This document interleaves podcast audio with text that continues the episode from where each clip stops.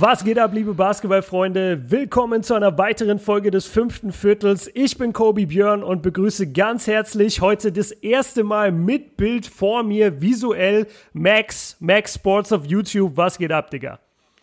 Servus. Ja, ich würde erstmal sagen, Basketball Deutschland aufstehen. Sonntagmorgen, 5 Uhr. Ihr werdet euch das erste Mal denken am Sonntag, boah, wer hätte ich mal nicht ausgeschlafen, wäre ich mal früher aufgestanden, weil hier ist die Überraschung von uns beiden am Start. Und er hat es gerade eben schon angesprochen, wir haben heute gesagt, wir nehmen das erste Mal mit Cam auf, damit wir so ein bisschen unsere Reaktion sehen. Und es wird, glaube ich, echt mega funny. Ich habe super Bock auf den Podcast und ja, Björn wird euch jetzt gleich sagen, um was es geht.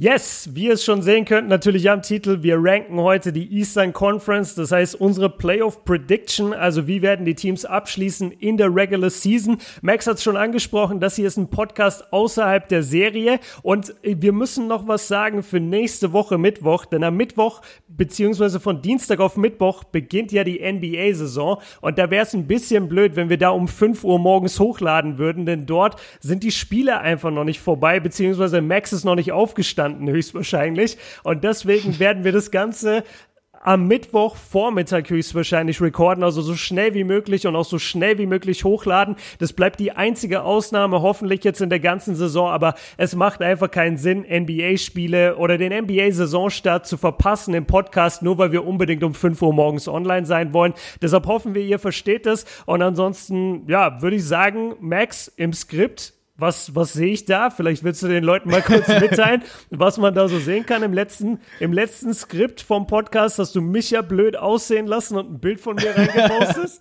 Was, was haben wir denn heute? ja, ich habe das Thema schon gewusst, deswegen habe ich das Skript gerade eben erst vor fünf Minuten aufgemacht. Und natürlich hat er sich nicht nehmen lassen und ein Bild von mir reingehauen, wo ich noch Haare hatte und richtig dumm gucke und im Club bin. Und ja, auf jeden, auf jeden Fall, ähm, ja, gute Laune ist direkt wieder am Start. Nee, sehr witzig. Habe ich ehrlich gesagt doch, ich, ein bisschen habe ich mit gerechnet, aber dass du dann echt was für ein Bild aus Instagram raussuchst, naja. ähm, aber nochmal ganz kurz zu dem, was du gerade eben gesagt hast, macht natürlich absolut Sinn. Also ich glaube, die Jungs da draußen und die Mädels freuen sich, wenn wir direkt über die Pelicans sprechen, wenn wir direkt über die Clippers sprechen, über die Lakers. Äh, ich habe ein bisschen die A-Karte. Ich habe am Tag davor Spätschicht, Champions League. Ich komme frühestens um 0 Uhr raus, bin um 1 Uhr zu Hause. Ähm, ja, und ich kannst dann halt die ich, Spiele höchstwahrscheinlich nicht gucken, ne?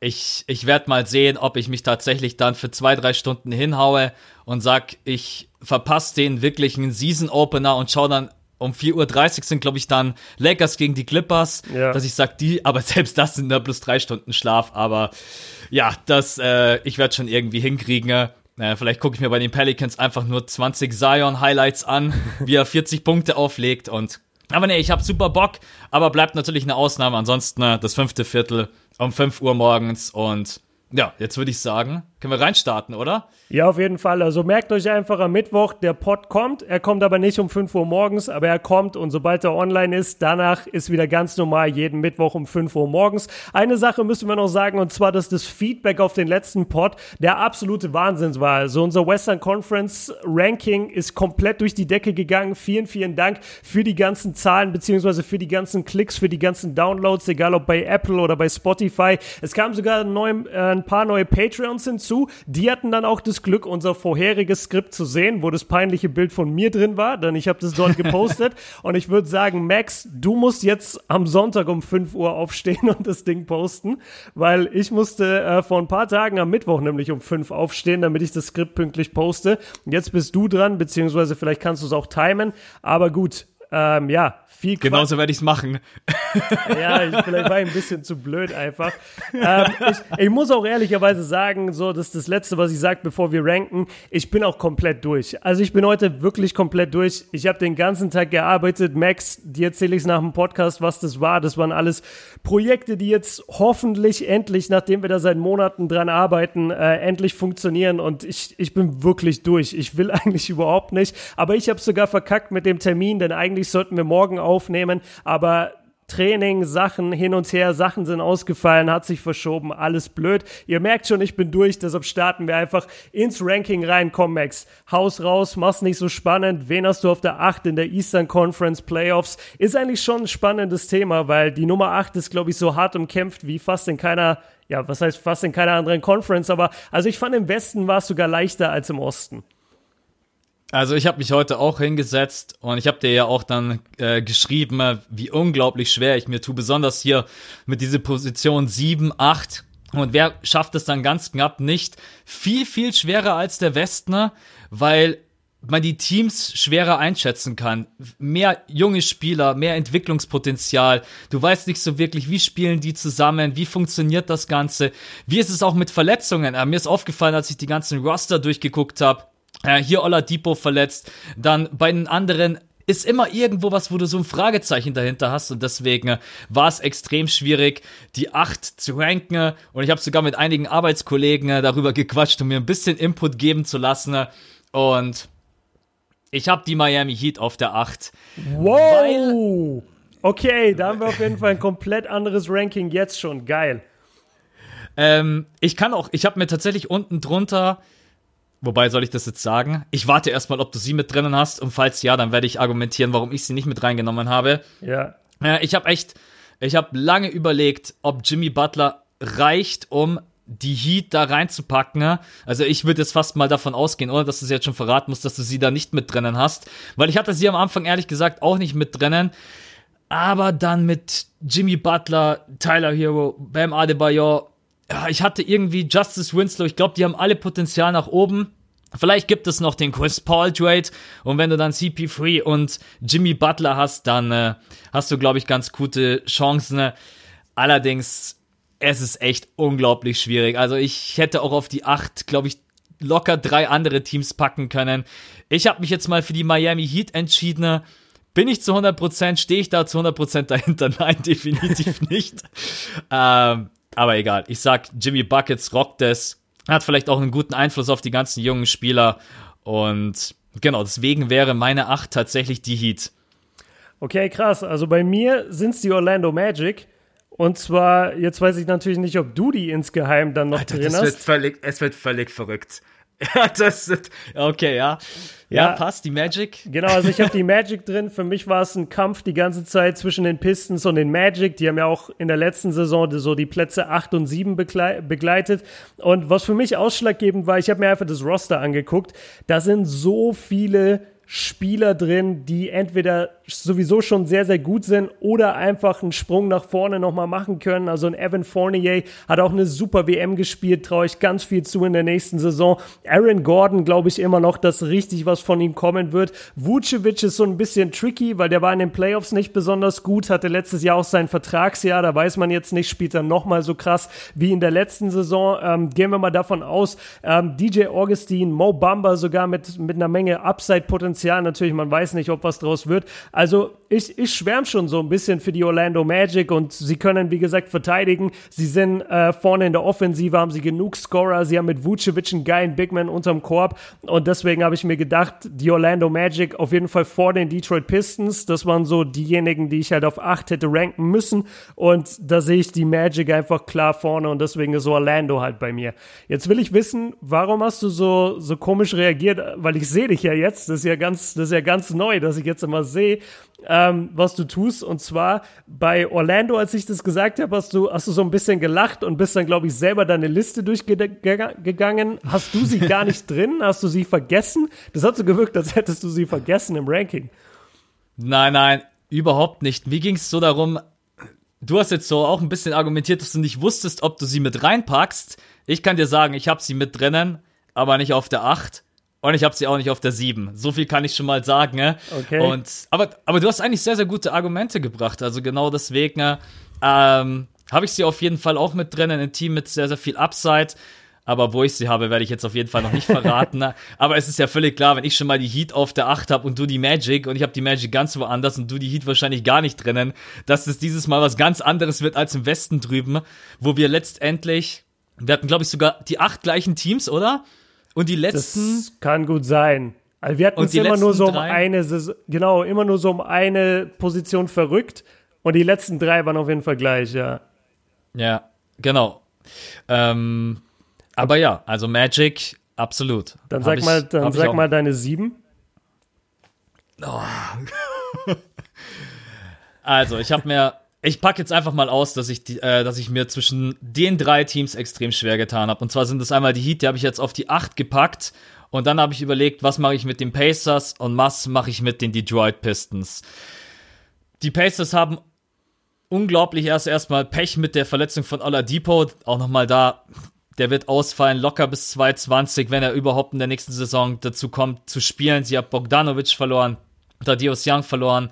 Ähm, Sie haben aber auch Brockton dazu bekommen. Das ist ein Spieler, den ich extrem schätze und ich glaube, der kann jedes Team weiterbringen und er hat ein enormes Entwicklungspotenzial. TJ Warren, TJ McConnell, ich weiß, dass du ihn auch magst, so ein richtiger Hustler, den man einfach in seinem Team braucht, der gefühlt nach jedem Punkt zu dir hingeht und dich anschreit und sagt, ja, genau so, Mann, so. Ja, ähm, ja. Und ich bin von der Kadertiefe und ich habe sie in den letzten Jahren irgendwie auch immer ein bisschen unterschätzt. Bin ich nach wie vor überzeugt, wenn Oladipo natürlich noch zurückkommen würde in der nächsten Saison. Ähm, deswegen habe ich tatsächlich die Pacers auf der 7 und ich kann auch jetzt schon mal sagen, weil ich weiß, du hast sie mit drinnen, ich habe mich gegen die Detroit Pistons entschieden. Ne? Aber da komme ich vielleicht gleich drauf, wenn du die Pistons rankst. Wen hast du auf der 7? Ähm, ich habe die Detroit Pistons nicht drin. Du stellst ganz viele falsche Annahmen die ganze Zeit. Alle Teams, oh. alle Teams, wo du denkst, habe ich drin und habe ich nicht drin. Das hat bisher alles nicht gestimmt. Also ich glaube, das wird noch sehr, sehr überraschend hier. Ich habe auf der 7 auch die Pacers. Du hattest sie auch, ne? Weil du hast jetzt zu viele mhm. Teams aufgezählt, genau. Ähm, ja, die Pacers auf der 7. Genau, auch die Pacers einfach, wie gesagt, dem geschuldet. Du hast es schon angesprochen, so zum einen die, die Abgänge tun einfach weh. Also ein Bogdanovic war ein wahnsinnig wichtiger Spieler, genauso wie ein Thaddeus Young. Und die Sache ist halt wirklich mit Oladipo, dass der Timetable momentan für ihn Dezember, Januar ist. Und dann ist er halt erstmal das erste Mal wieder auf einem NBA-Court. Also der hat jetzt keine Preseason gespielt, um sich warm zu machen und startet normal in die Saison, sondern der kommt mitten im Dezember, Januar zurück und soll dann mit Indiana direkt auf Playoff-Kurs gehen. In der Eastern Conference natürlich möglich, machen wir uns nichts vor, so viele Teams sind schwach, aber dass es für mehr reicht als für die sieben, glaube ich nicht. Ja, sie haben in der letzten Saison eine Menge Spiele gewonnen, mit denen man nicht gerechnet hat. Und sie haben jetzt zum Beispiel mit TJ McConnell oder mit Brockton genau wieder auch solche Spielertypen, so die genau nach Indiana passen, die das genau verkörpern, dieses, dieses Low-Key, dieses Defense First, ähm, gutes Shooting, so, so alles, was, was die Pacers beschreibt, sind die beiden auch. Und ähm, da gehe ich auch voll mit. Aber so stark werden sie dann auch nicht sein. So stark werden sie einfach nicht sein. Außer Miles Turner hat das absolute Breakout-Jahr, worauf wir seit ein paar Jahren warten. Aber ich schätze sie nicht so ein. Und deswegen denke ich, sie sind einen Ticken besser als die, als die Orlando Magic. Aber jetzt auch nicht besser als mein Team, was ich ja Nummer 6 gerankt habe. Und deswegen, also da war es relativ leicht. Ganz klar auf der 7 die Pacers. Ich hätte niemals gedacht, dass du die Pacers auch auf der 7 hast, aber das hast du ja gerade eben schon an meiner Argumentation gemerkt. Ähm, und jetzt weiß ich ja auch, dass du die Pistons nicht mit drinnen hast. Oder hast du gerade gesagt? Wer Vielleicht weiß. können wir da ganz. Wer weiß. Ah, so. Ich, also für mich klang das jetzt gerade eben so, als wenn du die Pistons nicht mit dabei hättest. Sonst hätte ich gesagt, ähm, lass kurz darüber quatschen, warum wir die nicht mit drinnen haben. Ähm. Aber, aber, aber ganz kurz für alle da draußen. Also wenn ich jetzt gleich in dem Pod sagen würde, ich habe die, ich habe die Detroit Pistons an der 6, dann könnt ihr auch ausmachen. Hast du sie? Du hast sie weiter vorne, ne? Du hast sie sogar noch drin jetzt. Ich habe die Pistons. Nein, die Pistons sind bei mir nicht in den Playoffs. Okay, okay, okay, okay. Ja, also ja. weil, wenn du jetzt annimmst, bei mir könnten die Pistons noch vorkommen, dann wären sie halt an der 6 oder besser und ich glaube, das traut niemand den Pistons zu. Nicht mal die Pistons selbst. Okay, lass mal über die 6 quatschen und wenn die jetzt nicht auf der 6 kommen, dann nagel ich dich darauf fest, dass du sie nicht mit drinnen hast. ähm, da musst du es verraten, ne? Ich kann jetzt eigentlich ganz kurz weitermachen, weil ich kann das Team nennen, was du schon mit drin hast. Ich glaube, dass es für sie nicht so eng wird, weil ich glaube, dass sie ein sehr, sehr starkes Team sind. Sie haben eine gute Tiefe. Sie kennen sich vor allem mittlerweile doch schon das ein oder andere ja. Jahr untereinander. Und deswegen habe ich die Magic auf der 6. Ich bin sehr, sehr gespannt auf Michael Fultz. Ich wünsche ihm wirklich ein gutes Jahr. Ein Jahr, wo er gesund ist, wo er reinwachsen kann in die NBA. Wo er einfach diese ganze Erfahrung mal aufsaugen kann, ohne dass er irgendwie Stress hat. Werde ich getradet? Darf ich überhaupt spielen? Ich stelle mich hin und mache irgendwie einen Freiwurf, wo die ganze NBA irgendwie drüber lacht. Was mir damals echt, was mir damals irgendwo tatsächlich auch leid getan hat, auch wenn ich mir im ersten Moment auch gedacht habe, was macht denn der Junge da? Aber der war einfach so verunsichert. Ich hoffe, also zum einen hoffe ich eigentlich, dass er ein gutes Jahr hat. Wenn er das aber haben sollte, dann denke ich mir als Philly-Fan natürlich auch wieder, was haben wir gemacht? Warum haben wir den hergegeben? Aber da bin ich immer auf der Seite des Spielers. Hoffe, hoffe, dass er einfach ein gutes Jahr hat. Vucevic hast du vollkommen recht, kann aber natürlich ein absoluter Keyplayer sein für die Magic, beziehungsweise muss er, wenn, wenn sie wirklich in den Playoffs weit kommen wollen und wenn sie einen hohen Seed erreichen wollen, dann brauchen sie Vucevic.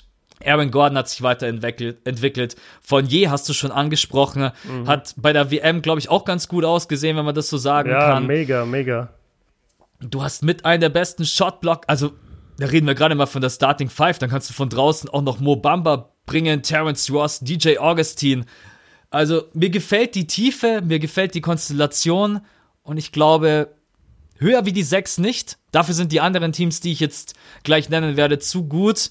Aber ich habe irgendwie das Gefühl, dass die Magic dieses Jahr den ein oder anderen Sieg mehr holen werden als in der vergangenen Saison. Und deswegen habe ich sie jetzt auf der 6. Du hast sie auf der 8. Jetzt bin ich gespannt, wen du auf der 6 hast. Ja, ich habe die Miami Heat auf der 6. Ein Team, was du von Anfang an gesagt hast, habe ich jetzt gar nicht mehr in meinem Playoff-Rennen, kommt bei mir an der 6.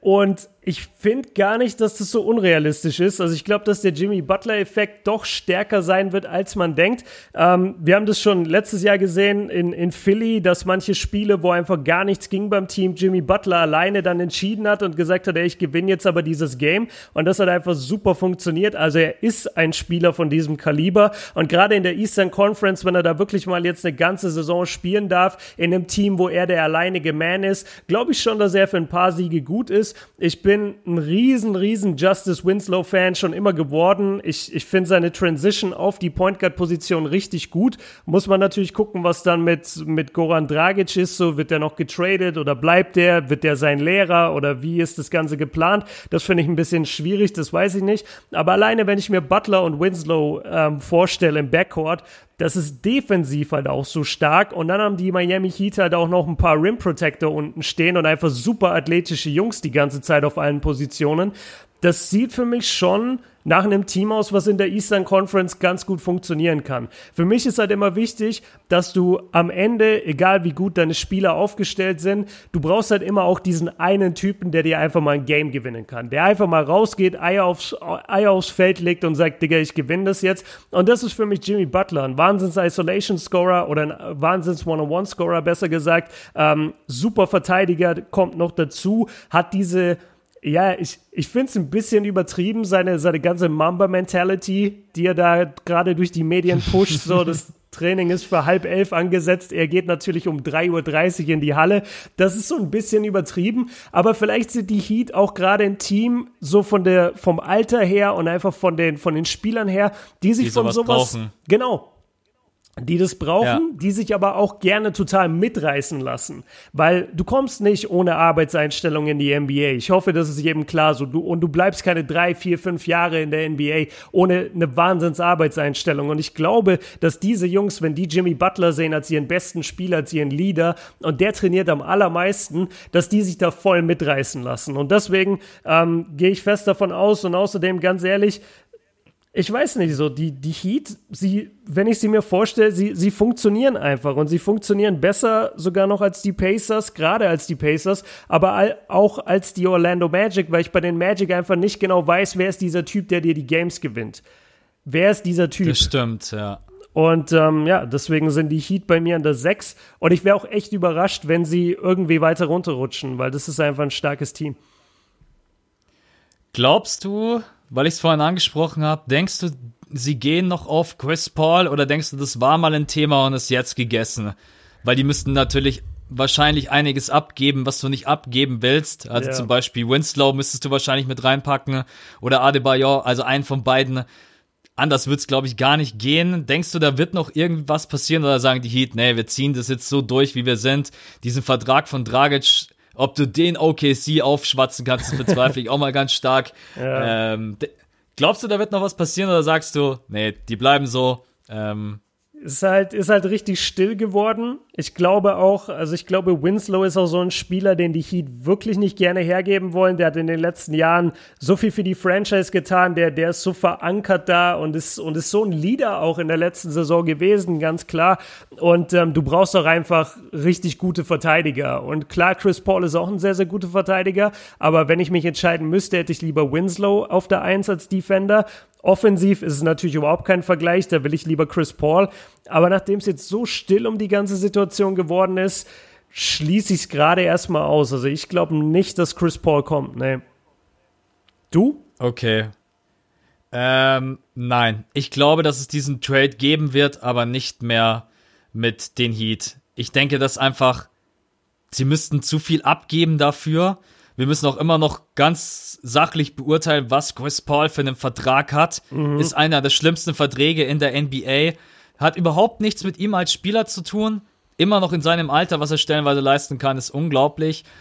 Aber du gibst nicht einen Winslow ab oder Adebayor, die gerade mal, die beiden sind irgendwie 23, 24. Chris Paul ist weit über 30, hat einen Vertrag, der, wie gesagt, für mich einer der drei schlimmsten Verträge in der NBA ähm, deswegen denke ich nicht, dass es, dass das passiert und ich würde den Heat auch auf jeden Fall raten, wenn sie nochmal einen Trade machen, irgendwas Kleines, wo sie sich vielleicht auf der 4 oder 5 im Frontcourt noch ein bisschen verstärken. Das gefällt mir noch nicht ganz so gut, aber auf keinen Fall irgendwie so einen Mega-Trade. Also das würde ich auf gar keinen Fall machen. Aber ich will ja nicht alles abnicken, ne? Ich kann jetzt auch einfach sagen, ja, cool, du hast die Heat auf der 6 mhm. und du hast ja jetzt gerade eben auch ein bisschen argumentiert, warum du die Magic dann, also beziehungsweise warum du die Heat vor den Magic siehst.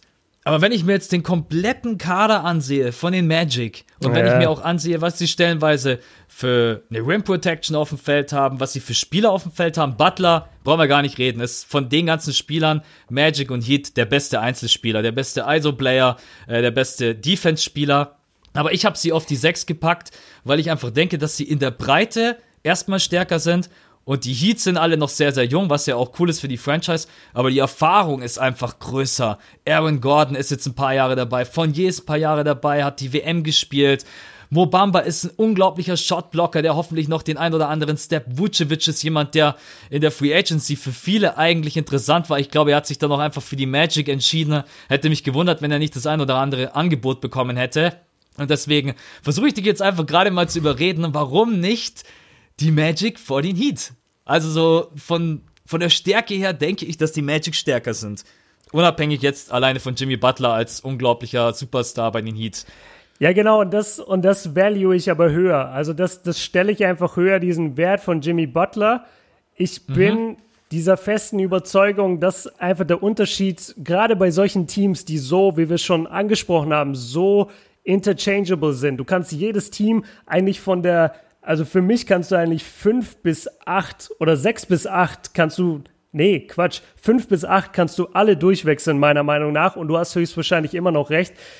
Ich glaube einfach, dass dir Jimmy Butler diesen Unterschied macht. Und ich glaube, dass der Fokus von den Heat so krass auf der Regular Season legen wird und die Orlando Magic, die letztes Jahr schon in den Playoffs waren und die, wie du sagst, so gut aufgestellt sind, die haben halt auch viele Spieler, die einfach schon älter sind, die schon viel gesehen haben und ich glaube nicht, dass die in der Regular Season 100% geben werden, so wie die Heat.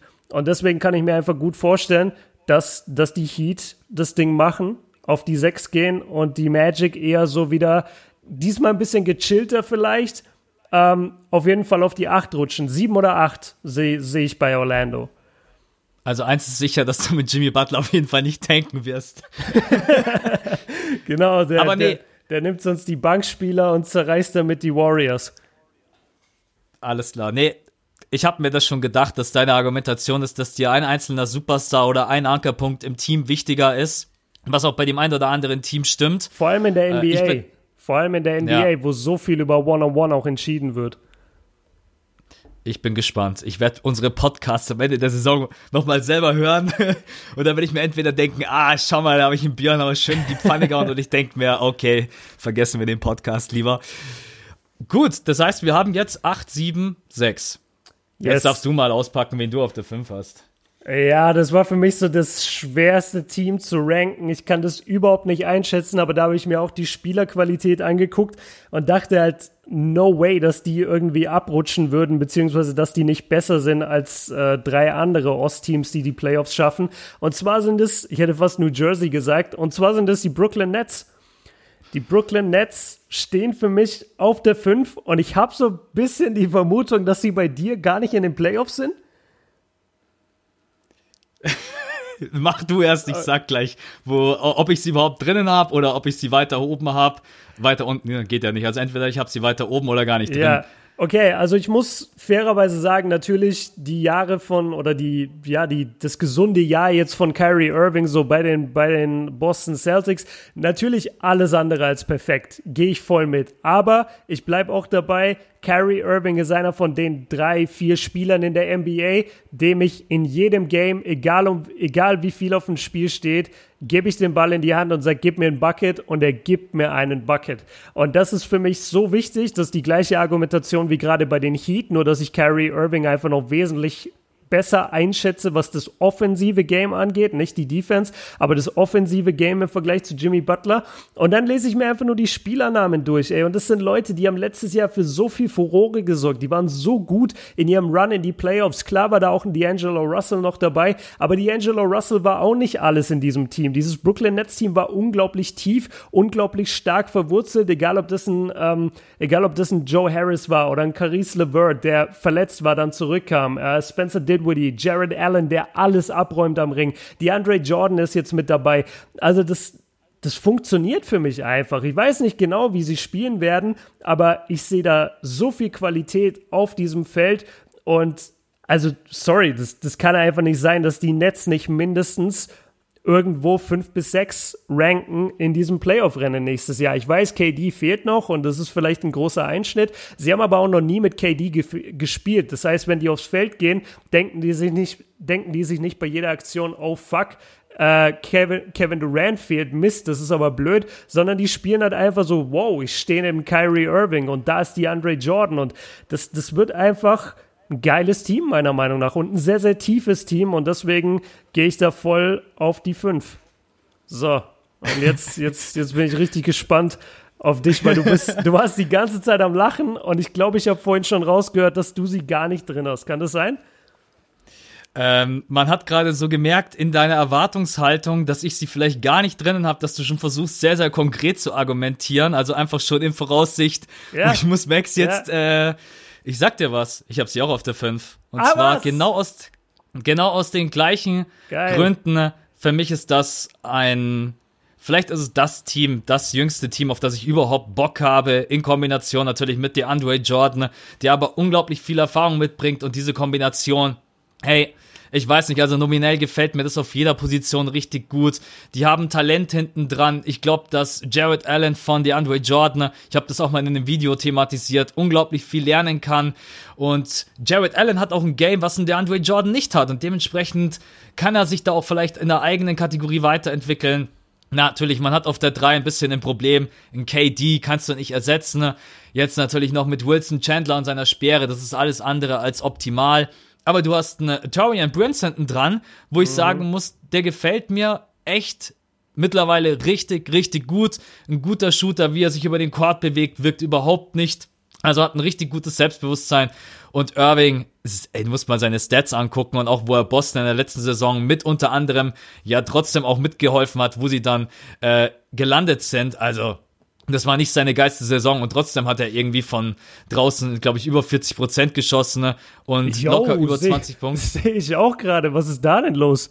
Irgendwie 40 Prozent oder so? Ja, einfach 40,1 Prozent ja. von der Dreierlinie, 24 Punkte im Schnitt, 7 Assists, 5 Rebounds auch, voll gute Rebound-Werte. Ja, stark, ey. Ja. Habe hab ich gar nicht so auf dem Schirm gehabt, dass der so gut geshootet hat. Und dann hast du schon gesagt, Dinwiddie, LeVert. Ja, das, ja. ich bin ein riesen also Dinwiddie-Fan.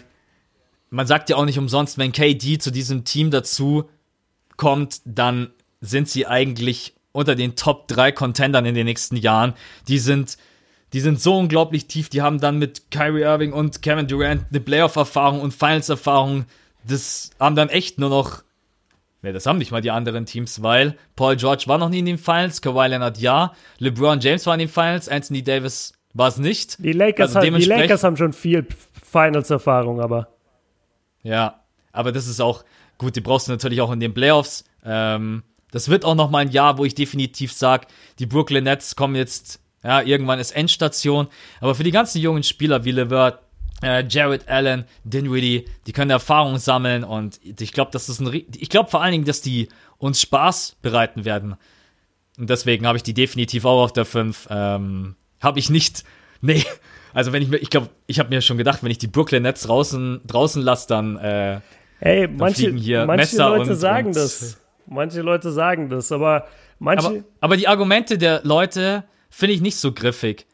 Also ich habe mir auch, ich habe auch das ein oder andere Ranking nicht gelesen, habe ich dir ja vor dem Podcast gesagt, aber ich habe mit dem ein oder anderen drüber gesprochen und die Brooklyn Nets einfach von der Tiefe und von der Qualität her, also ganz ehrlich, ähm, wenn ich die jetzt mit den Teams vergleiche, die wir gerade eben besprochen haben, dann aber ja, äh, bin mal gespannt, was unsere Community sagt. Vielleicht sagen die auch, hey, Brooklyn Nets, seid ihr völlig verrückt. Ähm, ich glaube, die sagen ja. alle, Brooklyn Nets seid ihr vollkommen verrückt, die gehören auf die Eins.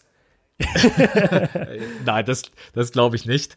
Ähm, aber ja, also auf der 5 gehe ich tatsächlich, deswegen habe ich auch die ganze Zeit so geschmunzelt, weil ich habe ehrlich gesagt gedacht, dass wir bis zur 5 oder 4 so gut wie fast keine Überschneidung haben. Ähm, aber dass wir dann doch relativ ähnlich die Teams mit am Start haben. Deswegen habe ich geschmunzelt, aber nicht, weil ich sie nicht dabei habe. Okay, Gut. dann würde ich sagen, ich habe gerade gesagt, die Nets waren für mich schwer zu ranken. Ich glaube, das nächste Team war dann doch das Allerschwerste, weil ich, ja, ich, ich, ich greife jetzt mal vor und danach machen wir dich wieder, aber jetzt habe ich es schon eingeleitet. Also, wie rankst du einen World Champion, der aber irgendwie in dem Sommer zwei so wichtige Pieces verliert. Also erstmal den Finals MVP verliert und dann auch einen Danny Green, der halt absolut defensiv klar in den, in den Finals hat er so ein bisschen low, aber ansonsten einfach ein wahnsinns Free and D-Player ist. Wie, wie rankst du das? Also ich, ich habe an der 4 die Toronto Raptors und ich weiß nicht genau warum. Also die, die sind für mich so ein Team, die können jetzt entweder wirklich eine gute Saison haben in der Eastern Conference und so an der 4 ranken. Die können dann aber auch nach zwei, drei Monaten merken, oh shit, bei uns funktioniert gar nichts, komm, wir traden alle. Oder komm, wir, wir blasen das, wir, wir schießen das Ding hier in die Luft und bauen neu auf. Also das ist für mich ein ganz, ganz komisches Team. Marc Gasol ist 35 Jahre alt jetzt. Fred Van Vliet ähm, hatte eine durchwachsene Saison, immer mal wieder dann nach der Geburt von seinem Sohn irgendwie super heiß plötzlich in den Finals, davor aber total kacke. So in der, in der, welche Serie war das gegen, gegen Milwaukee war das, glaube ich, der war überhaupt nicht vorhanden. Ähm, Siakam muss halt einen Riesenschritt nach vorne machen, damit sie überhaupt kompetitiv bleiben, um irgendwie dieses Kawhi Leonard-Loch zu stopfen. Ich, ich weiß nicht, wie, wie siehst du die Raptors? Ich habe sie jetzt an der 4, aber ganz ehrlich, die können auch an der 12 am Ende stehen, weil das Team einfach nicht funktioniert. Ich muss jetzt nochmal betonen, dass wir uns vorher nicht abgesprochen haben. Tun wir wirklich nicht. Ich hab's ja, Tun wir wirklich nicht. Ich hab's, ich hab's ja auch an der 4. Krass. Und ich habe mir ehrlich gesagt nicht so schwer getan, sie dahin zu packen. Okay. Weil ich in der letzten, weil ich in der letzten Saison schon gesehen habe, wie gut die Basketball spielen können, auch ohne Kawhi Leonard und was die vor allem für eine Erfahrung auf dem Feld haben. Klar, natürlich sagst du bei dem einen oder anderen Spieler, ey, mittlerweile ist steinalt. aber Marc Gasol hat auch äh, bei der Weltmeisterschaft jedem gezeigt, wo es lang geht. Oh, das Und stimmt. das ist einfach auf der Position Marc Gasol. Das sind so Spielertypen, die zeigen dir auch mit 40 noch, wo es lang geht. Ich würde auch heute wetten, in Tim Danke, wenn du den aufs Feld stellst, der zeigt dir trotzdem immer noch im Post und wo es. Also, das sind einfach ja. so Charaktere, die, die werden zwar älter, aber ihre Erfahrung und ihre Cleverness, die, die schätze ich einfach sehr. Marc Gasol Er wird auch dazu beitragen, dass sie nicht einbrechen, genauso wie äh, in Siakam, bei dem ich denke, der wird nochmal einen Schritt nach vorne machen. Anunobi haben sie noch, äh, Fred Van Leet, ja, hast du gesagt, klar, der kann jetzt natürlich nicht jedes Jahr ein Baby machen, bloß damit die in den Playoffs rocken. ich also kann er schon. Ich ihm zutrauen. Äh, Stell dir mal vor, davon hängen so ein paar Millionen Jahresgehalt jedes Jahr ab. Da überlegst du schon jedes Jahr ein Baby. Ja. Ja, aber der Schedule wird dann auf jeden Fall eng, weil da musst du dann jedes Mal nach den Playoffs musst du schon wieder loslegen. äh, er muss jetzt natürlich einfach das bestätigen, was er in den Playoffs gezeigt hat. Dann ist er hinter Kyle Lowry in super Backup. Auch Kyle Lowry kam mir oder am Ende haben dann schon ein paar Leute ihm mehr eingeräumt, weil er hat wirklich sehr, sehr gut gespielt.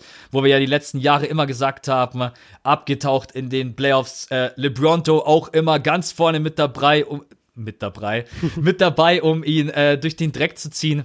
Aber nee, also das ist jetzt einfach los. Er ist NBA-Champion. Du hast deinen Vertrag verlängert, was für alle NBA-Teams in der nächsten Free Agency natürlich richtig, richtig blöd ist, weil dadurch ist der nächste Free Agent eigentlich weg vom Markt. Und ich glaube, ne, ich glaube einfach, dass das nach wie vor ein gutes Team ist. Danny Queen, hast du natürlich vollkommen recht. Aber ich erinnere mich an unsere Podcasts, wo wir gesagt haben, was ist mit ihm los? Er hat zweimal, glaube ich, ja. einen Donut gedroppt. Und. Ja, er war kein Faktor. Mir, er war überhaupt kein Faktor in den Finals, leider.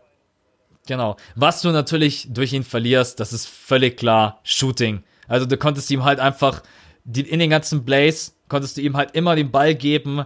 Keiner, der dribbeln kann, aber aus dem Stand, Catch and Shoot, ist Danny Green halt, ja, einfach schon geil, wenn du ihn auf dem Feld hast. Und die Playoff-Serie war jetzt halt einfach nicht seine geilste. Wollen wir jetzt auch nicht direkt daran alles aufhängen. Ich glaube, vier ist völlig gerechtfertigt und ich tue mir auch echt schwer, die weiter runterzupacken. Also vielleicht sage ich noch, dass die Brooklyn Nets, wenn es ganz, ganz gut läuft, dass die auf die 4 gehen und die Raptors auf die 5. Aber weiter unten, äh, nee. Und wer sie komplett raustut aus dem Playoff-Ranking, mit dem würde ich gerne argumentieren, weil das... Habe ich auch also, ein paar gesehen. Habe ich tatsächlich auch ein paar gesehen. Irgendwie die Leute haben so ein bisschen Probleme mit den Raptors und mit den Nets. Ja, aber man muss auch ehrlich sein, der Osten ist extrem schwierig einzuschätzen. Ne? Ähm, aber gut, wir haben beide auf der 4. Ey, wenn du jetzt natürlich die drei Ich glaube, wir haben jetzt genau ich, gleich. Ohne Mist. Also ja. ich bin mir nicht ganz sicher bei 1 und 2, aber ich bin mir 100 pro ja. sicher bei der 3. Ja, es kann ja jetzt nur noch Boston sein. Ja, absolut. Ja, weil das 1 und 2 Milwaukee und Philly ist, ist unabhängig davon, wenn du jetzt auf die 1 oder 2 packst, aber ähm, auf der 3 Boston ich, ich weiß auch nicht. Das erste, als ich mich hingesetzt habe, war in meinem Kopf Boston auf der 3. Ah. Ohne Witz. Weil ich ja. habe gewusst, Milwaukee und Philly 1 oder 2 habe ich mich nicht so ganz entscheiden können, aber dann habe ich gewusst, okay, eigentlich danach Boston ne, muss auf der 3 kommen. Äh, ich fange einfach mal an. Du hast zwar Kyrie Irving verloren, aber du hast Kemba Walker dazu bekommen. Also viel besser kann es für dich eigentlich nicht laufen. Ne? Wenn du so einen Superstar Point Guard verlierst und bekommst so einen von dem Kaliber, der also man muss ehrlich sein, was ja Kemba in der letzten Saison abgerissen hat, stellenweise in einem Team, wo wir gesagt haben, hey, Kemba, alles schön und gut und auch, dass du treu bleiben willst, aber bitte verlass die Charlotte Hornets, weil das ist, ich, dieses eine Spiel werde ich nie vergessen, wo er, glaube ich, 60 gemacht hat mm. und das restliche Team hatte, glaube ich, 30 oder irgendwie so. äh, deswegen, also. Ich glaube, das äh, war jedes das, Spiel. ich glaube, das war, ja, so gefühlt. Dann hast du natürlich Jason Tatum. Unglaubliche Erwartungen an ihn. Ich denke, er wird den nächsten Schritt nach vorne machen. Dafür ist er viel zu talentiert und ich glaube, es ist auch ein schlauer und cleverer Junge. Also, ich, ob ich es jetzt Breakout-Season nenne, weiß ich nicht, aber da muss der nächste Schritt nach vorne kommen. Ich habe mir tatsächlich auch, weil ich es nicht vergessen will, Hast du dieses Game von Carson Edwards gesehen, wie er in fünf Minuten acht ja, Dreier ja, ballert? Ja, ja, habe ich gesehen. Ich, ich, Alter, das war witzig. Ich, hab, ich, bin, ich bin ehrlich, ich habe den Jungen ein einziges Mal gesehen. Ich dann habe mir gedacht, okay, gesehen, ein einziges Mal und dann habe ich mir gedacht, wie, was geht ab? Wie macht er in fünf Minuten acht Dreier? Und vor allen Dingen, das waren ja nicht Dreier irgendwie alle aus dem Catch and Shoot, sondern stellenweise aus dem Pick and Roll, aus dem Fallen nach hinten. Ähm, das wird jetzt natürlich nicht der Superstar bei denen werden, ne? aber wenn du so ein Shooting zwischendurch mal reinbringen kannst und gegen einen Gegner, der vielleicht relativ tief steht, dann wissen die, ja, super geil, jetzt müssen wir raus ins Perimeter. Das sind manchmal so kleine Pieces, die dir vielleicht helfen können, den einen oder anderen in der Serie auch zu schlagen. Das Einzige, was mir ein bisschen Sorgen bereitet, ist die 5 jetzt bei den äh, Boston Celtics, weil Al Horford ist einfach, das ist genauso wie ein Marc Gasol. Also mhm. Al Horford ist für mich einer der ich glaube, ich habe in einem Video wie mal gesagt, der Top 3 cleversten Spieler oder Top 5 cleversten Spieler in der NBA, egal ob in der Defense oder in der Offense. Jetzt spielt er ja Gott sei Dank in meinem Team. ähm, ja, ich bin Aber ich bin trotz allem positiv. Auch äh, Jalen Brown, der glaube ich auch nochmal zeigen will, hey du, ich bin mehr Marcus Smart, hast du auch immer noch am Start.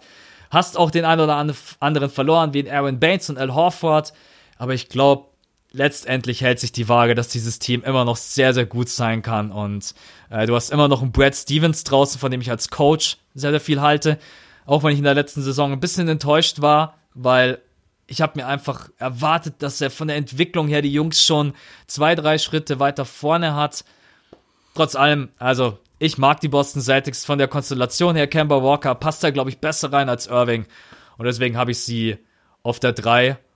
Und ja, jetzt bin ich gespannt, warum du sie auf der 3 hast, einfach von der Gesamtstärke oder weil du vielleicht auch wieder sagst, ein Superstar, so wie Kemba oder Jason Tatum, die reichen, um auf die 3 zu kommen. Nee, da ist es jetzt mal tatsächlich das Team, aber das Team ist halt gespickt mit super starken Spielern, was, was andere Teams einfach nicht bieten können im Osten. Du hast es schon gesagt, ich, ich will es jetzt eigentlich nur ganz kurz noch ergänzen, und zwar, dass Tatum bis zu seiner Verletzung bei der WM mega gut gespielt hat. Ähm, ich und noch ein paar andere Leute und vielleicht du auch, ich weiß nicht, aber jeder, der ihn bei dieser Weltmeisterschaft gesehen hat, hatte auch irgendwie das Gefühl, der Typ ist gewachsen. Also der, der sah einfach so ein Stück größer aus. Ich weiß auch nicht wieso. Und ähm, ich kann mir halt vorstellen, dass die Celtics jetzt eine Menge Small Ball spielen werden. Mal gucken, wie ihnen das bekommt. Ist natürlich in der Eastern Conference schwer, wenn du dann mal gegen Teams ran musst, wie die wie Bucks oder Philly oder auch die Raptors, so die, die einfach mit, mit großen und, und breiten Centern kommen. Da ist es dann natürlich ein bisschen schwieriger. Aber ich denke, alles in allem, das passt super zusammen. Vier ja, vier Celtics-Spieler, die Core vier Celtics-Spieler waren zusammen bei der WM, sind da nochmal wahnsinnig zusammengewachsen. Brad Stevens hast du angesprochen, ganz starker Coach, Danny Ainge, super GM. Das ist einfach eine Franchise, die ist ausgelegt auf Erfolge. Und deswegen glaube ich auch, dass sich der jetzt wieder einstellen wird. Die Kyrie Irving-Saison ist richtig blöd gelaufen. Ähm, ich habe da auch mal ein Video dazu gemacht oder man kann sich einfach die Pressekonferenz von Kyrie angucken beim, beim Media Day ähm, mit den Brooklyn Nets. Da hat er drüber gesprochen, was da schief lief in der Saison Saison will ich jetzt hier nicht erwähnen. Und sowas kann halt passieren. So, und auf einmal hast du, ein, hast du einen Franchise-Player, auf den du gesetzt hast, und, und der steckt aber die ganze Saison in den Sand und du kannst halt nichts dagegen tun. Aber jetzt ist alles anders. Du hast selber gesagt, so Kemba hat ihn gut ersetzt. Ich glaube auch nicht, dass du ihn viel besser ersetzen kannst, wenn du Kyrie ver verlierst. Ähm, deswegen. Was mit Gordon Hayward? Dass wir den ah, nicht vergessen. Ne? Ja, es gibt viele Fans draußen, die warten darauf, dass er wieder der Alte wird. Was denkst du? Es, es ist wirklich ein Münzwurf. Ähm, und für mich ist der Münzwurf gerade erfolgreich. Also ich sag, er ist der Alte jetzt. Er hat jetzt er musste sich zurückkämpfen, musste dann so eine richtig schwere, durchwachsene Saison spielen. Vielleicht war er noch nicht 100% fit, weil er hatte immer diese Spiele, da macht er irgendwie 20, 25 und dann im nächsten Spiel zwei, drei Punkte. Also das, das war einfach sehr, sehr merkwürdig, sein, sein Output und seine Konstanz. Ich kann mir genauso gut vorstellen, dass er nie wieder der Alte wird. Ich will ihm jetzt aber einfach mal so ein bisschen positive Vibes schicken und deswegen sage ich, ey, weil es kann eh keiner in seinen Körper schauen, es kann keiner gerade nachfragen, was da los ist und deswegen sage ich einfach, er packt's. Ich sage, er wird wieder der Alte und dann ist es ein bockstarkes Team, was sich wirklich nur vor Bucks und Philly verstecken muss, über die wir gleich sprechen werden. Ähm, ja, das, das wäre meine Ergänzung noch dazu. Und ich sag, dass wenn Gordon Hayward in den ersten 20, 30 Spielen nicht ansatzweise wieder an seine Leistung anknüpft, wo er bei den Jazz mal stand, gibt's für Danny Ainge nur eins und wir kennen ihn, er ist knallhart, Trade. Ja. Weil die Boston Celtics trennt ehrlicherweise nur ein richtig guter Center davor, um ein competitive Team zu sein, auch mit Philly und den Bucks. Und wenn Gordon Hayward mir im Weg steht, wenn Jason Tatum sich so entwickelt, wie wir es erwarten, Jalen Brown auf der 2, Kemba auf der 1 und ich brauche da noch einen Fünfer. Ennis Cantor, dufter Typ, äh, spielt sein Basketball souverän, aber wird dich niemals zu einem Championship bringen, dann ich glaube, ich bin sehr, sehr gespannt. Der Vertrag ist natürlich heavy. Genau, also 32,7 Millionen. Die, die sind schon. Pff, ja. Die bekommt er im Jahr oder was? 32 Millionen? Ja, 32,7 Millionen. Und er hat nächste Saison, wenn ich mich nicht täusche, genau, hatte auch eine Player Option. Und wir können davon ausgehen, je nachdem, wie er jetzt natürlich in der Saison spielt, zieht er die. Ist ja logisch. Wenn er jetzt natürlich verrückterweise 25, 25, 8, 6 auflegt, dann sagt er, die ziehe ich natürlich nicht, weil dann haue ich mir nächstes Jahr nochmal schön einen äh, Vierjahresvertrag von irgendeiner Franchise rein. Aber also wenn Dann werden die Celtics auch Meister.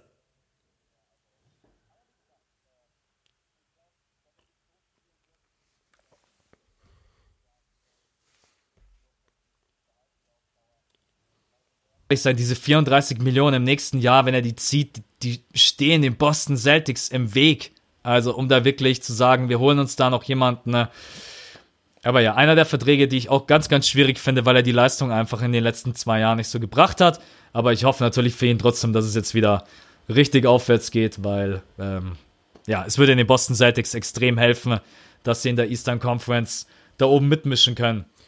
Ja, Stichwort da oben. Jetzt kommt natürlich die Preisfrage: Philly oder die Bucks? Wer ist an der 1, wer ist an der 2? Ich habe mir überlegt, ich stelle dir, stell dir ein kleines Rätsel und du musst, mhm. du musst dadurch erraten, wer meine 1 ist. Also, ja. Ich habe mein Team nämlich so zusammengefasst, was an der 1 steht. Sie haben die Chance, die beste Verteidigung der NBA zu stellen und auf der anderen Seite sind sie selbst nicht zu verteidigen. Ja, dann kann's ja. das ist ganz schön schwierig. Aber ich weiß, dass Milwaukee zu verteidigen ist und Philly äh, schwieriger. Deswegen sage ich, die Antwort ist Philly. Yes, ich habe Philly auf der 1, Milwaukee an der 2. Jedes Ranking, was ich gecheckt habe, hat die Bucks an der 1. Und hauptsächlich steht da immer als Grund, Janis ist der MVP und deswegen sind sie so krass bin ich, ich bin erstmal gespannt. Du natürlich als, als Sixers-Fan. Ich weiß nicht, wie befangen du warst bei deinem Ranking, aber sag du erstmal, wen hast du an der 1? Bei mir steht an der 1 Milwaukee Bucks in Klammern, Janis MVP, immer Vollgas. Ta Wirklich? Tatsächlich. Ah, krass, ja. krass. Also ich kann auch gerne, ich kann gerne einen Screenshot machen. Äh, ich versuche bei sowas auch immer neutral zu bleiben, auch als Philly-Fan. Und ich kann auch absolut jeden verstehen, der Philly auf die Eins packt. Ich habe halt in der letzten Saison sehr, sehr viele Spiele gesehen von den 76ers, die sie am Ende noch verloren haben, obwohl sie sie nicht hätten verlieren müssen. Das liegt ein bisschen daran, dass sie zu früh vom Gas runtergehen. Sie haben 20 Punkte Führungen stellenweise verspielt. Ich weiß nicht, kann in der Saison auch komplett anders sein. Aber ich denke einfach, dass die Bucks vielleicht ein bisschen konstanter sind. Nicht, dass sie das bessere Team haben. Philly hat für mich mit Abstand, wenn alle fit sind, die beste Starting Five in der NBA aktuell. Mit Ben Simmons, Joel Embiid, Richardson, Tobias Harris und Horford. Das ist unglaublich. Also ich weiß auch nicht, wie du an denen irgendwie vorbeikommen willst. Wenn die alle Bock haben, Defense zu spielen, dann viel Spaß. Ähm, aber ich habe irgendwie, ja, also ich habe mir noch dazu geschrieben, bei den Bucks ganz wichtig, sie haben Middleton gehalten und Brooke Lopez. Das war so wichtig, damit die ihr Spielkonzept überhaupt weiterhin durchdrücken können. Deswegen hat Middleton natürlich auch die Kohle bekommen, die er wollte. Brooke Lopez aber auch ganz, ganz wichtig. Und wen adden sie natürlich? Kyle Korver, der ist mittlerweile 100. Sehr, sehr, ich schätze ihn sehr 100, aber es ist total egal, weil Kyle Korver ist jemanden, den stellst du in die Ecke, wartest bis er frei ist und dann gibt's halt Kyle Korver mit 40% from Deep. Und genau das ist das Spiel, was die Bucks brauchen. Wenn Janis äh, tatsächlich weitermacht an seinem Dreier, dann, äh, ja, sagen wir ja immer, die NBA hat ein Problem, dann haben sie auch wirklich ein Problem. Das größte Problem haben sie natürlich auf der Point Guard Position. Brockton verloren, Bledsoe, George Hill. Pff, also das ist echt. Aber ich habe sie tatsächlich auf die Eins gepackt. Äh, ja, aber ich meine, Philly wird trotzdem Champion, also von daher. Champion gleich. du hast sie, äh, du hast ja deine Argumentation eigentlich gebracht, mit, dass sie nicht zu verteidigen sind. Und ja, das, von der Offen. Also es ist jetzt nur also ein, das ist nur ein Teil davon. Also was auch ein Riesenfaktor ist, ist, dass du Al Horford halt mit dem Game hast und Al Horford dir einfach das Spiel so weit auseinanderziehen kann, weil er ein Big Man ist, der schießt. Das heißt, du hast Joel Embiid ähm, in der Zone, der eigentlich eins gegen eins geht und nicht eins gegen zwei, was halt ein Monster-Vorteil für ihn ist. Und ja, das, das mit der Defense ist natürlich ein Punkt, aber es ist genauso, wenn die angreifen und viele Leute sagen zum Beispiel, ja, wer, wer wird so gehandelt? Also zum Beispiel Utah wird, wird die ganze Zeit gehandelt als, als super starkes äh, Defensivteam. Ja, wer verteidigt denn bei Utah bitte diese 76ers Guards. So, da, das sind Donovan Mitchell und ein äh, Mike Conley. So, was, was haben die beide? 1,93, 1,94 und dann kommen Ben Simmons mit seinen 2,6 Meter, 2,7 Meter 7, 8 äh, angerannt und Josh Richardson, wie groß ist der? 2,3 Meter 3 oder was? Das ist so ein Monsterproblem.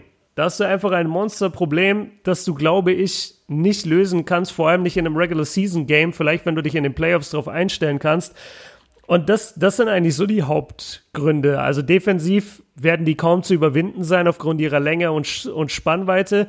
Und offensiv hast du so ein Problem, weil da so gut, also erstmal sind es ja auch talentierte Basketballspieler auf jeder Position, aber dann ergänzen sie sich jetzt dadurch, dass Horford das Spiel auseinanderziehen kann, auch noch so viel besser. Ben Simmons, schauen wir mal, geben wir ihm mal den Wurf, vielleicht kann er ja ein bisschen jetzt auf einmal werfen.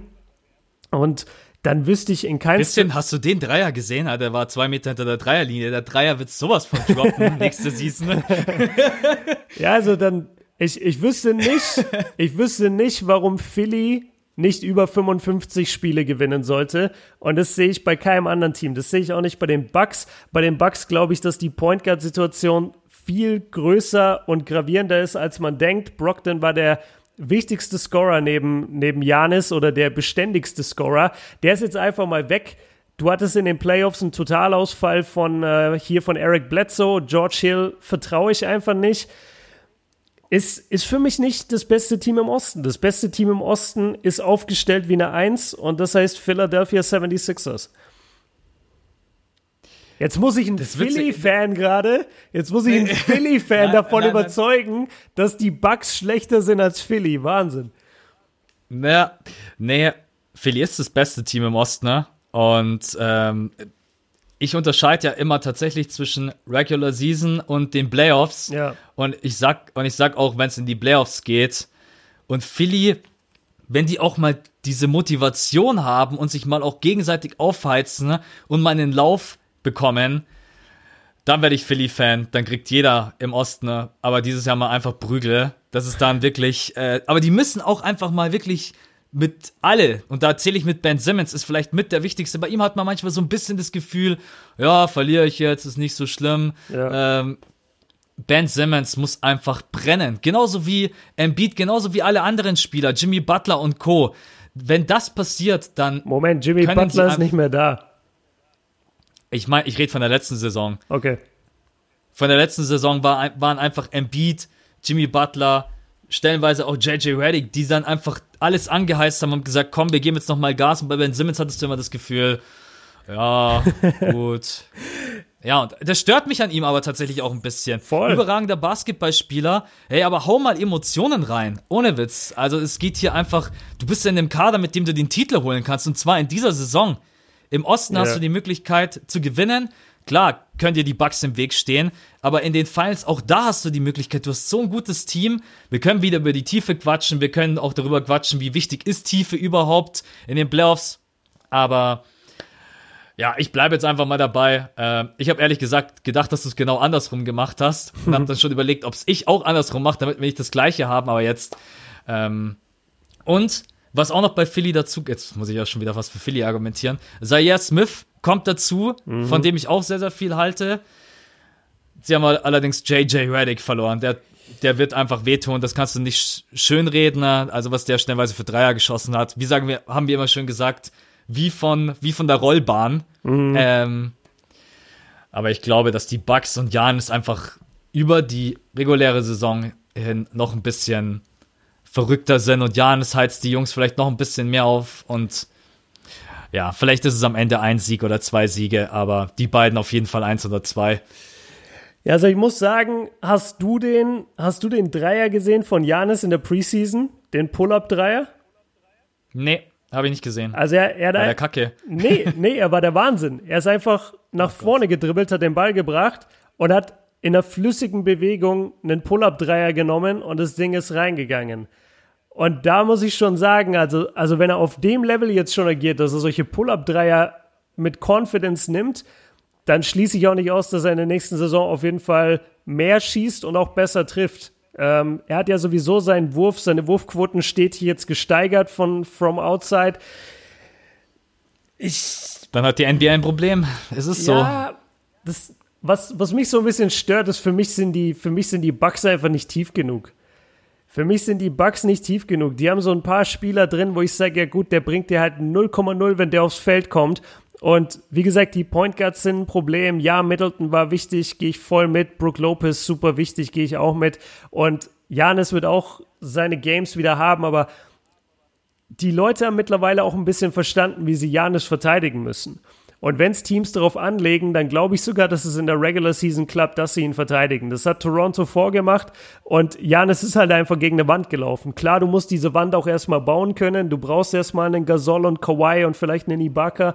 Das ist alles nicht so einfach. Aber ich finde schon, dass, dass du Janis immer noch aufhalten kannst. Und bei Philly weiß ich nicht, wie du sie aufhalten willst. Es geht einfach nicht, weil du kannst den Beat nicht doppeln. So, dann geht der Ball einfach raus. Das Einzige, was du machen kannst, ist Ben Simmons richtig aus dem Spiel zu nehmen. Und da baue ich halt einfach drauf, dass er einen Schritt weiter gemacht hat im Sommer. Und gegen solche Dinge, die in den Playoffs, wo sie ihn komplett aus dem Spiel genommen haben, dass das eben nicht mehr möglich ist, einfach dadurch, dass er sich jetzt eher traut, einen Wurf zu nehmen. Ja, und das ist mein, das ist mein Argument für Philly. Du, du argumentierst ja gerade die ganze Zeit für Philly. Macht dich auf jeden Fall mal sympathisch. ich habe ja vorhin gesagt, dass äh, dann in den Playoffs, wenn es hart auf hart kommt, überrollen sie so gut wie Gegner. Ja. Und meine persönliche Meinung ist auch, wir wollten ja auch darüber quatschen, wenn die beiden sich in den Conference Finals gegenüberstehen, Puh. dann krieg, kriegen die Bucks dieses Mal mit 4-1 aber mal richtig ein auf die Mütze. Genau aus dem Grund, was du gerade eben gesagt hast, Joel Embiid und Al Horford, wenn ja. zwei Typen Janis aufhalten können, dann sind es genau die beiden. Ne? Und ich habe einfach das Gefühl, dass die Bucks vom System her versuchen werden, genauso wie in der letzten Saison zu spielen. Und das wird in den Playoffs nicht reichen. Und Philly ist dann offensiv einfach noch viel, viel unberechenbarer. Also ich bin, ich sag zwar, Weiß ich nicht, ob sie es auf die Eins packen, aber ich sag, dass Philly auf jeden Fall den Osten gewinnt. Also da müssten schon, da müsste. Da müssten sich Leute sich verletzen. Das ist die einzige ja, Möglichkeit. Ja, genau, da müsste sich. Genau, und deswegen, äh, ähm, aber das ist schon eigentlich krass, weil in der letzten Saison haben wir gesagt, wenn die beiden aufeinandertreffen, haben, hast du, glaube ich, auch gesagt und ich auch, dass die Bucks es reißen werden. Was, was, und haben jetzt, wir gesagt? Wenn die in den Playoffs aufeinandertreffen würden in der vergangenen Saison, Ach so, ja. dann haben wir, glaube ich, hätten wir, glaube ich, auf die Bucks getippt. Obwohl bei, ich glaube, laut Seed hätten die ja sowieso erst in den Conference Finals aufeinandertreffen können. Naja, ist auch, ja. ist auch egal. Also, was wir da letzte Saison gesagt haben, ich glaube einfach, dass Philly ähm, die besten Chancen hat, den Osten zu gewinnen. Mit dieser Starting Five, mit der Tiefe, in Anführungsstrichen, die ich gar nicht so schlecht finde. Ich kann damit absolut leben. Das sind, das sind Superstars auf dem Feld mit Ben Simmons Beat. Ja, also Dein, Philly wird für mich den Osten gewinnen. Dein, dein Ho also in den Playoffs. Ja, dein, dein Horford-Argument ist halt unschlagbar. Also wer kann wirklich Janis aus dem Spiel nehmen? Zwei absolute Riesen, die auch zwei absolute Elite-Verteidiger sind. Und das kann einfach nur die Sixers bieten mit Horford und Embiid nebeneinander.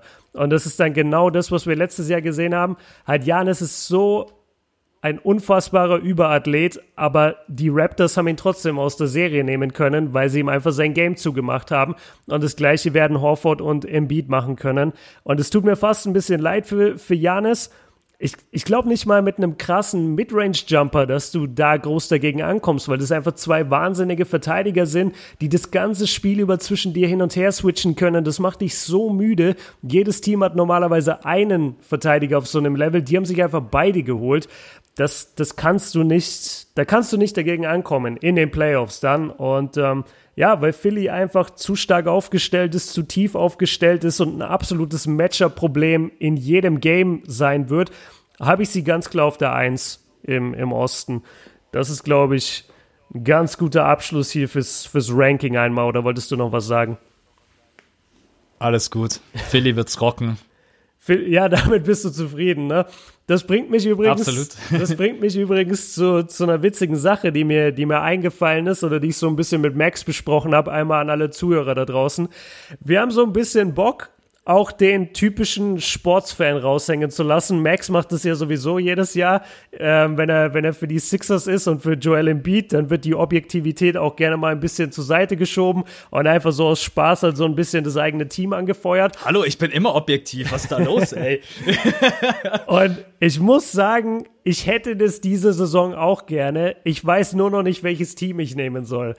Wenn ihr da Bock drauf habt, dann schreibt mir mal ein paar Ideen ähm, per DM, was, was witzig wäre. Also ich kann mir schon ein Western Conference Team vorstellen. Klar, da wäre da wär die erste Überlegung natürlich die Lakers einfach vom Hype her so. Aber ich gehe auch gerne mit den Clippers mit oder mal gucken. Also schlagt mal gerne was vor und dann hätten wir hier halt immer so einen ganz, ganz lustigen Part im Podcast, dass Max eben hart für Philly ist und ich hart für das andere Team. Finde ich ganz nice. Also, ich weiß nicht, hast, hast du dir Gedanken gemacht? Was wäre dein Vorschlag für mich? Weil ich bin ja teamlos zurzeit. Du bist teamlos. ja, also ich meine, als alter Kobe Bryant-Fan und auch LeBron-Fan, was ich ja von dir weiß, äh, die Lakers machen ja auch irgendwo Sinn. Wenn dein Herz da noch ein bisschen dabei ist, ist es ja eigentlich noch witziger. Ja. Äh, bei mir ist es ja auch bloß so witzig, weil jeder weiß, wenn man mich irgendwie ärgert, mich ärgert es ja dann wirklich, weil ich halt einfach hinter dem Team stehe und hinter Embiid stehe. Und ich glaube, da wäre bei dir die ehrlichste Variante einfach die Lakers, aber ich Mal schauen, was die äh, Zuh Zuhörer, Zuschauer, was die so schreiben. Aber von meinem Gefühl her würde ich dir jetzt ganz klar die Lakers geben, weil das ist ja auch einfach witzig. Äh, vor drei, vier Tagen haben wir noch darüber gesprochen, was spielen die für ein Basketball und Anthony Davis ist sowieso verletzt. Ja, immer wenn wir so einen Podcast aufnehmen, dann kommt Anthony Davis plötzlich, ja, alles wieder in Ordnung, spielt übrigens morgen Nacht. Ja, so, stimmt, stimmt. Gerade eben. Ja. Und plötzlich spielen die Team Basketball ey, ich weiß nicht, Alex Caruso auf Anthony Davis, der mit dem Lopez auf Javel McGee, der dankt ihn rein. Ich denke mir so, sind wir hier bei NBA 2K oder was ist los? Also das ist echt immer schon ein bisschen verdächtig, wenn wir so, oder ich irgendjemanden kritisiere. Philly wird übrigens dieses Jahr gar nichts reißen, also absolut. Dann spielen die plötzlich auf. Ähm, aber nein, ich finde, Lakers, das würde auch einfach zu dir passen. Das ist mal so meine persönliche Einschätzung. Ja, ich muss sagen, also ich, ich könnte mich damit anfreunden. Was ich, was ich auf den Tod hasse, sind, die, sind diese neuen Lakers-Trikots, die sie haben seit, seit der LeBron-Ära. Diese in diesem unfassbar hässlichen Gelb, das einfach nicht das Laker-Gelb ist. Äh, müsste mal drauf achten, so bei den Trikots, das, das taugt mir einfach nicht. Aber ich denke, darüber könnte ich hinwegsehen. Und außerdem wäre es ganz lustig, so auch ein Jahr lang so ein vollkommener Bandwagon und äh, hier Erfolgsfan zu sein. So, ja, ich bin jetzt wieder Lakers-Fan, nachdem wir Anthony Davis und LeBron haben. Aber ja, schreibt's gerne mal in die, ähm, Quatsch, in die Kommentare gibt's ja nicht, sondern schreibt's gerne mal uns per DM oder schreibt's uns auf Patreon. An der Stelle will ich nämlich noch ein paar Leute erwähnen, weil wir jetzt dann doch schon durch sind mit dem Ranking. Und zwar haben uns ja viele Bilder erreicht in den letzten Tagen, wo ihr den Western Conference Preview Podcast gehört habt. Zum einen dieses saugeile Bild, was Max auch nochmal bei Instagram bei sich gepostet hat unter Max Sports, als einfach, ich glaube, Ben hieß er, ne?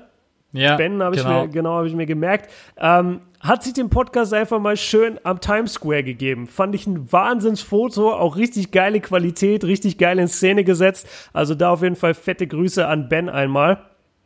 Und dann hat mich, hat mich noch was erreicht, und zwar heute, ähm, da weiß ich jetzt gerade leider nicht mehr die Namen, aber da haben sich zwei, das habe ich dir gar nicht richtig erzählt, ich habe es nur ins Skript nee, geschrieben, hast Max. Nicht erzählt. Die saßen im Zug gegenüber und haben dann praktisch während der Fahrt festgestellt, dass sie beide gerade unseren Podcast hören.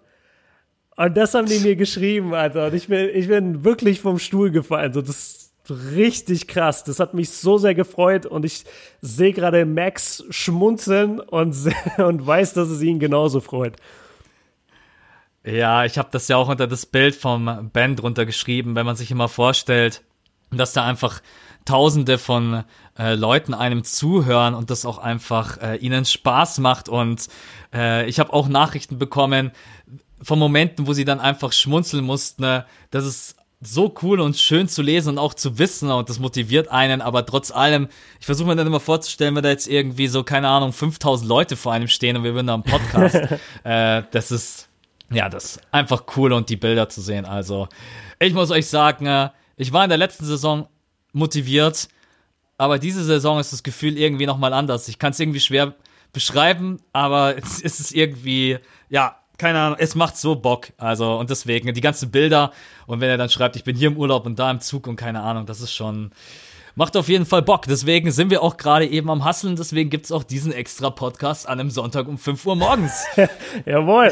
Und ich muss dich leider berichtigen, Max, es sind nicht 5000 Leute, die da vor dir stehen würden, sondern 8.000 bis 9000 mittlerweile, was absolut krass ist. Also wir haben leider die Zahlen noch nicht, die offiziellen jetzt vom Western Conference Pod, weil wir so früh jetzt schon den Eastern Conference Pod aufnehmen. Aber wenn wir uns die Folgen davor angucken, die sind mittlerweile bei 8.000, 9.000 Klicks sowas. Und das ist für eine Come oder für Comeback-Folgen, die noch vor dem Saisonstart losgehen, absolut eine Ansage. Und dafür möchten wir uns einfach nur nochmal ähm, ganz herzlich bedanken. Das ist, das ist Wahnsinn so. Wir nehmen das nicht für selbstverständlich. Wir bereiten uns jetzt finde ich zumindest, ähm, bereiten uns auch noch besser auf die Pots vor. Max hat schon gesagt, dass wir motiviert sind. Also wir, wir schreiben echt den ganzen Tag nur hin und her, ey, wie könnten wir den Podcast verbessern? Ich hatte jetzt heute die Idee mit diesem, mit diesem Videotelefonat, dass wir besser abstimmen können, wann wir reingrätschen bei dem anderen und wann nicht wir, wir brennen richtig so und wir, wir hoffen, ihr hört es und das zeigen wir jetzt auch hier mit diesem Zusatzpod und wir zeigen das genauso am Mittwoch, wo der Max wahrscheinlich eine halbe Stunde schlafen wird, sich zwei NBA-Spiele reinfährt und dann noch einen Podcast aufnimmt und dann wahrscheinlich Spätschicht bei der Arbeit hat. Also das ist einfach, ja, wir, wir ich wollen. Mittwoch Spätschicht, ja, ist richtig. Jawohl. nee, wir, wir wollen auch wirklich, dass ihr das wisst, so, wir brennen hier für diesen Shit. Wir tun wirklich alles dafür. Wir setzen uns am Abend jedes Mal hin. Max kommt gerade von der Arbeit. Ich habe den ganzen Tag organisatorisches handeln müssen hier für die nächste Saison und trotzdem hocken wir uns her. Und das ist uns einfach ganz wichtig, dass ihr auch wisst, ey, die Jungs geben sich jetzt auch wirklich richtig krass Mühe und ja, ziehen hier einfach durch, ganze Saison, jeden Mittwoch, 5 Uhr morgens, fünfte Viertel, ganz, ganz wichtig, immer einschalten. Ich habe eine Nachricht bekommen aus dem Urlaub, hatte jemand Stress mit seiner Freundin, weil er hatte keinen Bock ins Meer zu gehen, weil er gerade eben auf der Liege lag und unseren Podcast gehört hat. Ohne Shoutout. Witz. Shoutout an dich. Ohne Witz, ich suche die Nachricht raus Geil. und poste sie. Ähm, und wo wird sie gepostet? Ja. Auf Patreon, weil da werden die geilen Behind-the-Scenes-Sachen gepostet. Genau. Und ansonsten, äh, glaube ich, war das heute wieder kurzer, ja kurz, ja, Stunde, unter einer so Stunde. Stunde zehn, oder? Ja, genau. Ungefähr ich glaube, ein schöner Sonntags, Sonntagspodcast äh, zum Frühstücken oder zum in, ins Training gehen, was auch immer ihr gerade eben so treibt. Das ist, glaube ich, genau die richtige Länge.